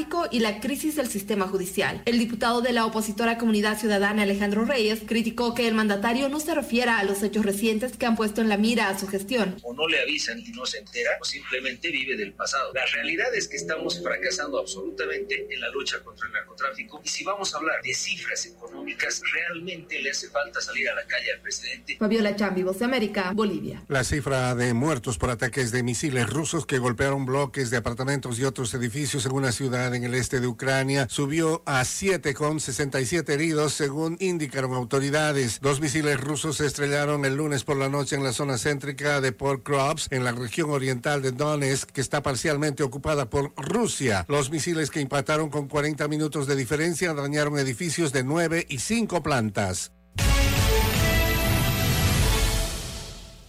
El Servicio Meteorológico Nacional de los Estados Unidos emitió una alerta para buena parte de la costa este estadounidense ante la posibilidad de que en las próximas horas lleguen a esta región fuertes tormentas eléctricas, acompañadas de intensas ráfagas de viento e incluso se estiman tornados en algunas zonas. La emergencia podría afectar a más de 100 millones de habitantes en grandes ciudades como Washington, D.C., Filadelfia o Nueva York y ha hecho que las autoridades activen planes de contingencia para estos casos. Además, se le pide a los residentes estar atentos a los reportes y notificaciones de las autoridades. Pero no solo las lluvias afectan el país. Paralelamente, se anticipa que otros estados, desde la Florida hasta California, registren temperaturas cálidas históricas que podrían mantenerse durante toda la semana. Funcionarios en Nueva Orleans dijeron en un comunicado de prensa que la advertencia de calor excesivo para las próximas horas marcará la decimoséptima advertencia de calor excesivo emitida en 2023 hasta el momento, superando el récord de cinco advertencias en 2021.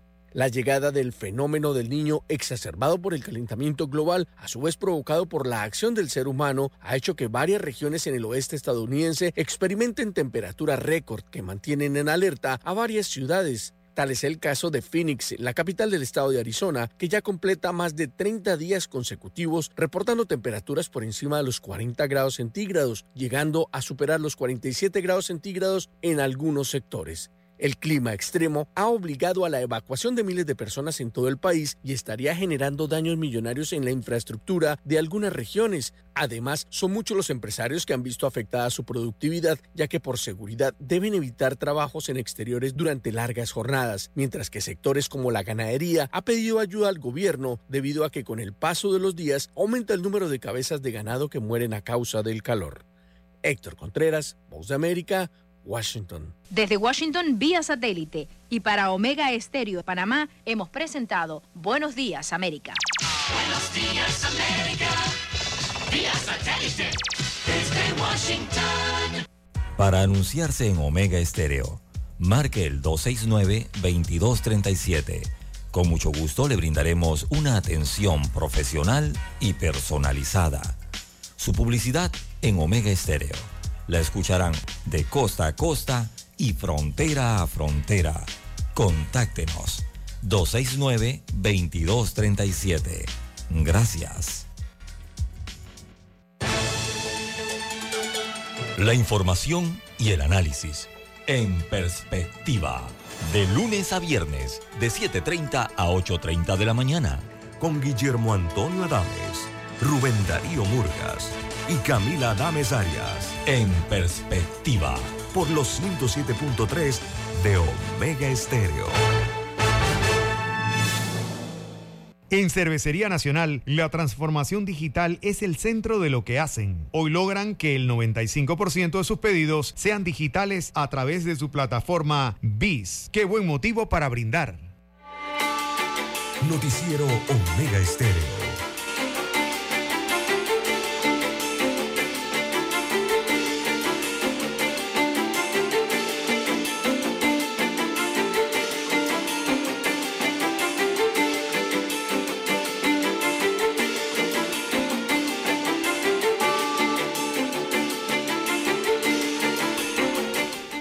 Bien, amigos oyentes, las 7.8, 7.8 minutos eh, de la mañana en todo el territorio nacional.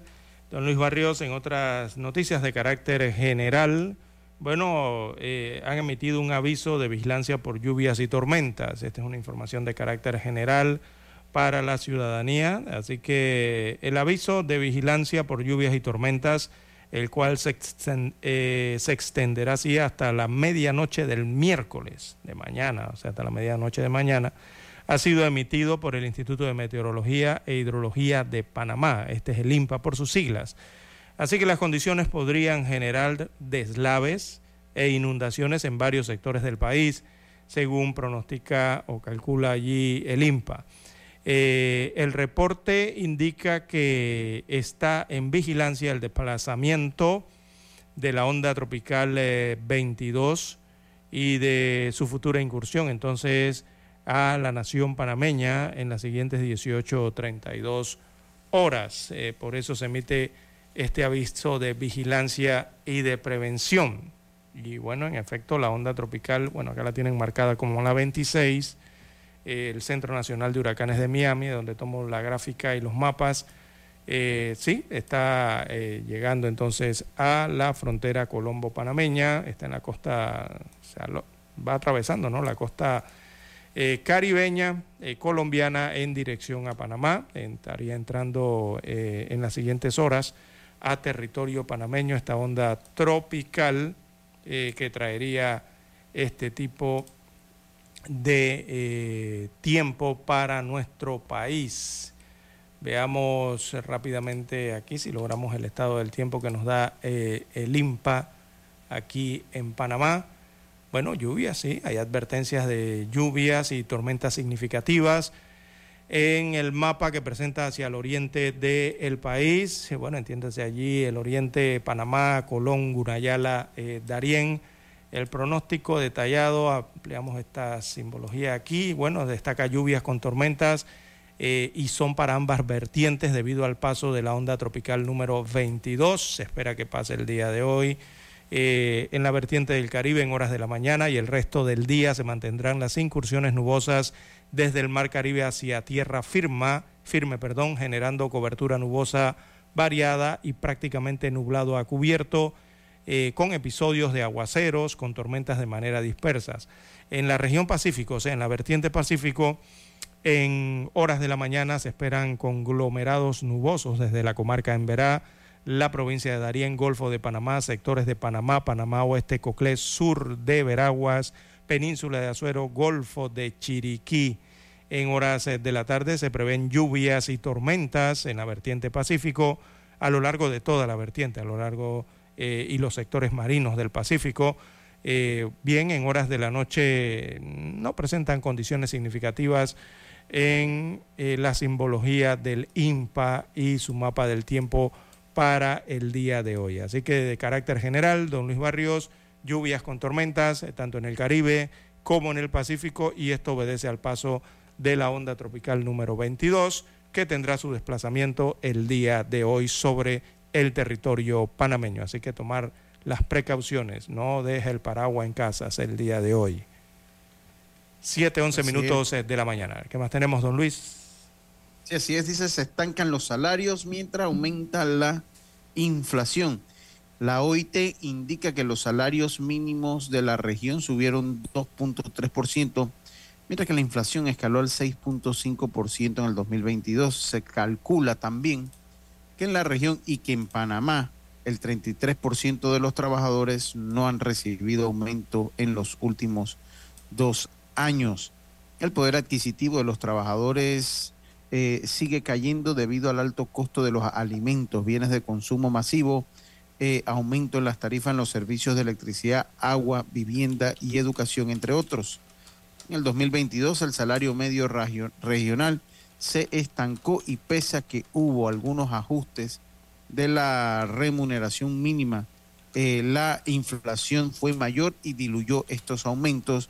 Esto lo advirtió la Organización Internacional del Trabajo, la OIT, y la Comisión Económica de las Naciones Un- Unidas para América Latina y el Caribe, CEPAL, en el reciente reporte coyuntural, eh, reporte de coyuntural labor de la región. Sé que en el 2022 se registraron caídas en la productividad y un estancamiento en los salarios medios reales, agrega el reporte. Dice que, por ejemplo, un trabajador agrícola regular gana por promedio en Panamá 293 dólares mensuales, de un trabajador eh, de, de una empresa de comercio al por menor en la ciudad de Panamá puede ganar 652 dólares y 679 dólares con 40 centavos al mes dependiendo de la cantidad de horas que labore. Y el Instituto Nacional de Estadística y Censo indica que el promedio del salario mensual en abril del 2022 en nuestro país fue de 728 dólares con 20 centavos, ligeramente por encima de agosto del 2019. O sea, en agosto del 2019 el promedio en nuestro país del salario mínimo era 721,90.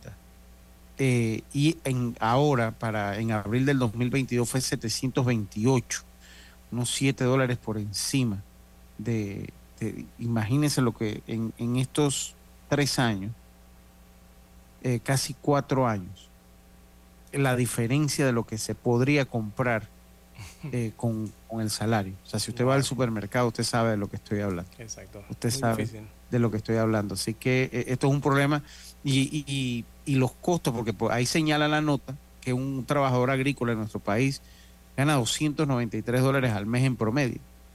Y los costos de los alimentos no es diferente para el trabajador agrícola que para el que trabaja en un comercio que gana arriba de los 650 dólares al mes, ni para el que gana el salario mínimo promedio de 728 dólares al mes. El costo, el, el costo para un trabajador agrícola de, lo- de los alimentos sigue siendo el mismo. Y eso es, y por eso es que somos una- un país con amplia desigualdad. César. Así mismo es, don, Lu- don Lu- don Luis Barrios. Precisamente, bueno, estamos en el año 2023. Recordemos que el último salario mínimo que se revisó fue el del, del 2022-2023. Eso quiere decir que en- estamos en agosto, ¿no? Quiere decir que entre este mes y lo más probable es que sea en septiembre, regularmente se reúne en septiembre o se convoca en septiembre cada dos años, eh, eh, debe instalarse la Comisión Nacional de Salario Mínimo aquí en Panamá eh, para discutir o, revisar eh, los ajustes salariales que por ley eh, hay que realizar, ¿no? De- debido a la ley de, trabajo aquí en Panamá. Esa comisión o, debe estar llamándose para estos días, estas semanas, o lo más probable es que en septiembre, a inicios de septiembre, se debe estar llamando o instalando, ¿no? Recordemos que es una es tripartita, empresarios, trabajadores, también el Ministerio de Trabajo se reúne allí. Eh, eh, y preparan allí entonces todos los datos. Casualmente estos mismos datos que usted está utilizando, parte de ellos seguramente van a ser analizados allí, esos datos económicos, eh, para exponer entonces las propuestas en la mesa y determinar al final si a través de la comisión se dicta un nuevo salario o un aumento de salario mínimo en el país o si quedaría entonces, eh, si no se logra un acuerdo eh, entre septiembre y diciembre de este año, eh, quedaría en manos del Estado central determinar si habría aumento para el salario mínimo del año 2024. Recordemos que eso se revisa casi dos años, cada, perdón, cada dos años. Así que corresponde a este año precisamente, porque el Ejecutivo en la última reunión fue el Ejecutivo el que fijó el salario mínimo del año 22-23. O sea que este año tienen que reunirse nuevamente para el que viene de los próximos dos años. Lo más probable es que sea para estas semanas o en septiembre. Don Luis Barrios, en que sea discutido lo que todos esperan, un aumento del salario mínimo. Bien, las 7:15 minutos de la mañana, hacemos la pausa y retornamos. Noticiero Omega Estéreo. A esta hora establecemos contacto vía satélite desde Washington. Gracias a Banco Aliado. 30 años. ¿Qué quieres crear?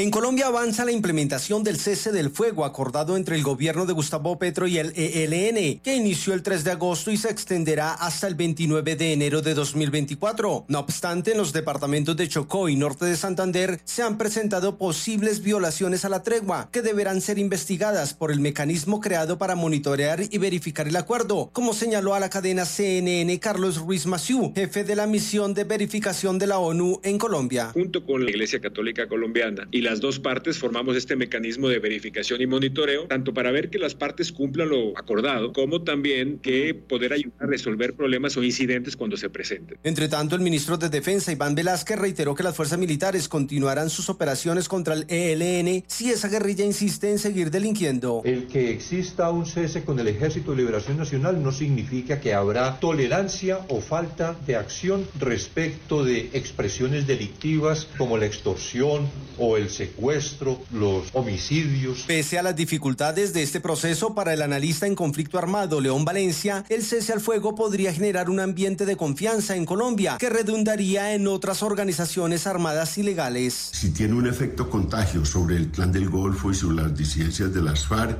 y las arrastra también a un cese del fuego, puede entonces reducir todas las violencias en Colombia hacia el final del año. No obstante, pese al cese del fuego con el ELN, se mantienen las disputas entre esa guerrilla con el clan del Golfo y las disidencias en varias regiones del país, lo que mantiene a la población civil en medio del conflicto. Manuel Arias Naranjo, Voz de América, Colombia. En Banco Aliado creamos oportunidades. Genera un 3% de interés con tu cuenta Más Plus. Banco Aliado, tu aliado en todo momento. Visítanos en nuestra página web bancoaliado.com y síguenos en nuestras redes sociales como arroba Banco Aliado. Banco Aliado, 30 años. ¿Tú qué quieres crear?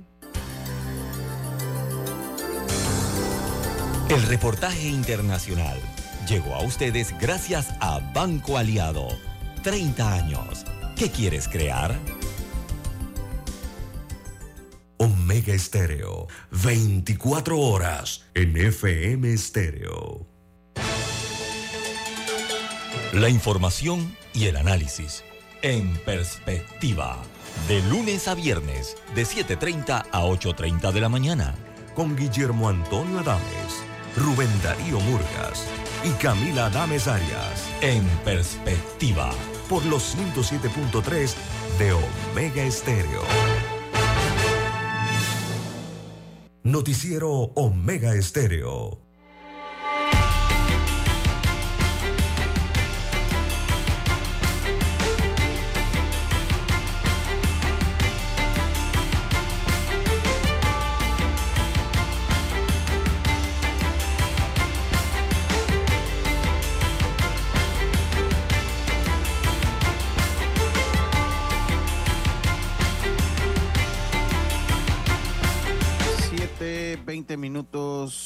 7.20 minutos de la mañana. Dice que el Tribunal Electoral sancionará con hasta 5 mil dólares a candidatos por no retirar la publicidad. Los partidos políticos tenían hasta julio para hacer campaña política para elegir a sus candidatos. El Tribunal Electoral advirtió a los candidatos que participaron en las elecciones primarias que deben retirar la publicidad porque de lo contrario se enfrentarán a una sanción de hasta 5 mil dólares el artículo 265 del Código Electoral establece que toda propaganda política utilizada para las campañas electorales debe ser removida al vencimiento del periodo de la campaña respectivo por el colectivo, precandidato, candidato responsable o la empresa contratada para su colocación y remoción. Los partidos políticos tenían hasta el mes de julio para elegir a sus candidatos y la recolección de firmas para los candidatos de libre postulación finalizó el 30 de julio. En caso del incumplimiento y si se trata de la propaganda fija, la Dirección de Organización Electoral respectiva procederá a removerla, decomisarla y sancionar al responsable por la no remoción. Sobre este en particular, la legislación vigente electoral señala en su artículo 585 que se sancionará con hasta mil dólares, desde mil hasta cinco mil dólares a los partidos políticos, precandidatos, candidatos o agencias pu- publicitarias que no renuevan, que no remuevan su propaganda fija. Así que si fue candidato, pues ya lo saben, tiene que retirar esta publicidad, eh, César. Así es, 5 mil dólares es un golpe duro, sobre todo para los candidatos de libre postulación, que tienen menos eh, presupuesto en sus campañas, cuentan con menos recursos, ¿no? En este caso. Así que bien el recorderis por parte del Tribunal Electoral. Esto debieron haberlo hecho desde el mes de julio, ya han pasado ocho días eh, y se les hace ese recorderis, ¿no? Bien, ya que habla de política don Luis Barrios, eh, bueno, líderes de Vamos se reúnen con Rubén Blades, ¿sí? el cantautor panameño de Rubén Blades, para algunos. Así que Gabriel Silva y Diego Vázquez, líderes de esta coalición Vamos, se reunieron con Rubén Blades eh, con el propósito de seguir eh, construyendo propuestas que realmente eliminen la corrupción y mejoren la calidad de vida de los eh, panameños, según establecieron o colgaron en sus cuentas de redes sociales. Rubén Blades está aquí en Panamá.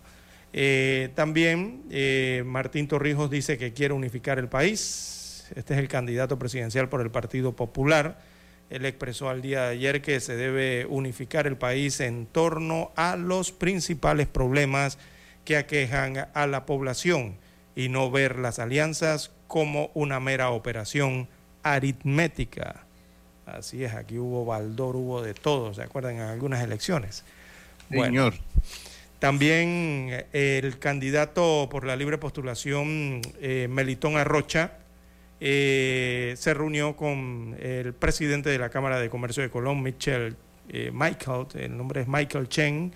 Eh, dijo Melitón Arrocha al final de la reunión, concluimos que sin un futuro exitoso para Colón es imposible un Panamá vibrante, según dijo entre palabras. También el candidato José Isabel Blandón, este es del partido panameñista, aboga por el único camino y dice que es la constituyente. Así que el presidencial por el partido panameñista José Isabel Blandón dijo que el único camino es la constituyente para poder reducir el tamaño de la Asamblea Nacional y eliminar la reelección indefinida en los cargos de elección popular. Así es. En otras eh, políticas eh, también tenemos que se dieron elecciones para diputados juveniles. Eh, al menos 223 colegios de todo el país escogerán el 10 de agosto de 7 a 3 de la tarde a sus diputados juveniles y sus respectivos suplentes. Eira Santa María, que es la directora nacional de promoción para la participación ciudadana, esto en el órgano legislativo, en la Asamblea Nacional, eh, detalló que son más de 119 mil estudiantes a nivel nacional, estarán habilitados para escoger a los 71 diputados juveniles que eh, sesionarán el día 9, del 9 al 15 de septiembre del 2023, acá en las instalaciones de la Asamblea Nacional. Eh, también tenemos que Rómulo Ruck prometió mejoras. este candidato presidencial del cambio democrático dijo que en su gobierno eh, mejorarán entonces las infraestructuras eh, de las escuelas, esto en un recorrido por el área indígena. El candidato de Realizando Metas, Ricardo Martinelli, bueno, propuso mejor salud en una entrevista. Así que el ex mandatario aseguró que en su gestión va a darle, eh, según sus palabras, más billete en el bolsillo, mejor salud, educación y seguridad. La candidata de libre postulación Maribel Gordón habla de la sociedad con justicia. Así lo dijo ayer la candidata presidencial por la libre postulación Maribel Gordón, que en su propuesta está crear una sociedad eh, con justicia. Entonces, parte de lo ocurrido en el ámbito político el día de ayer. Bueno, las 7.27 minutos eh, de la mañana en todo el territorio nacional. No tenemos tiempo para más, don Luis Barrios. Tenemos que entregar la emisión informativa para la mañana de hoy. En el control maestro nos acompañó Daniel Araúz y en la unidad móvil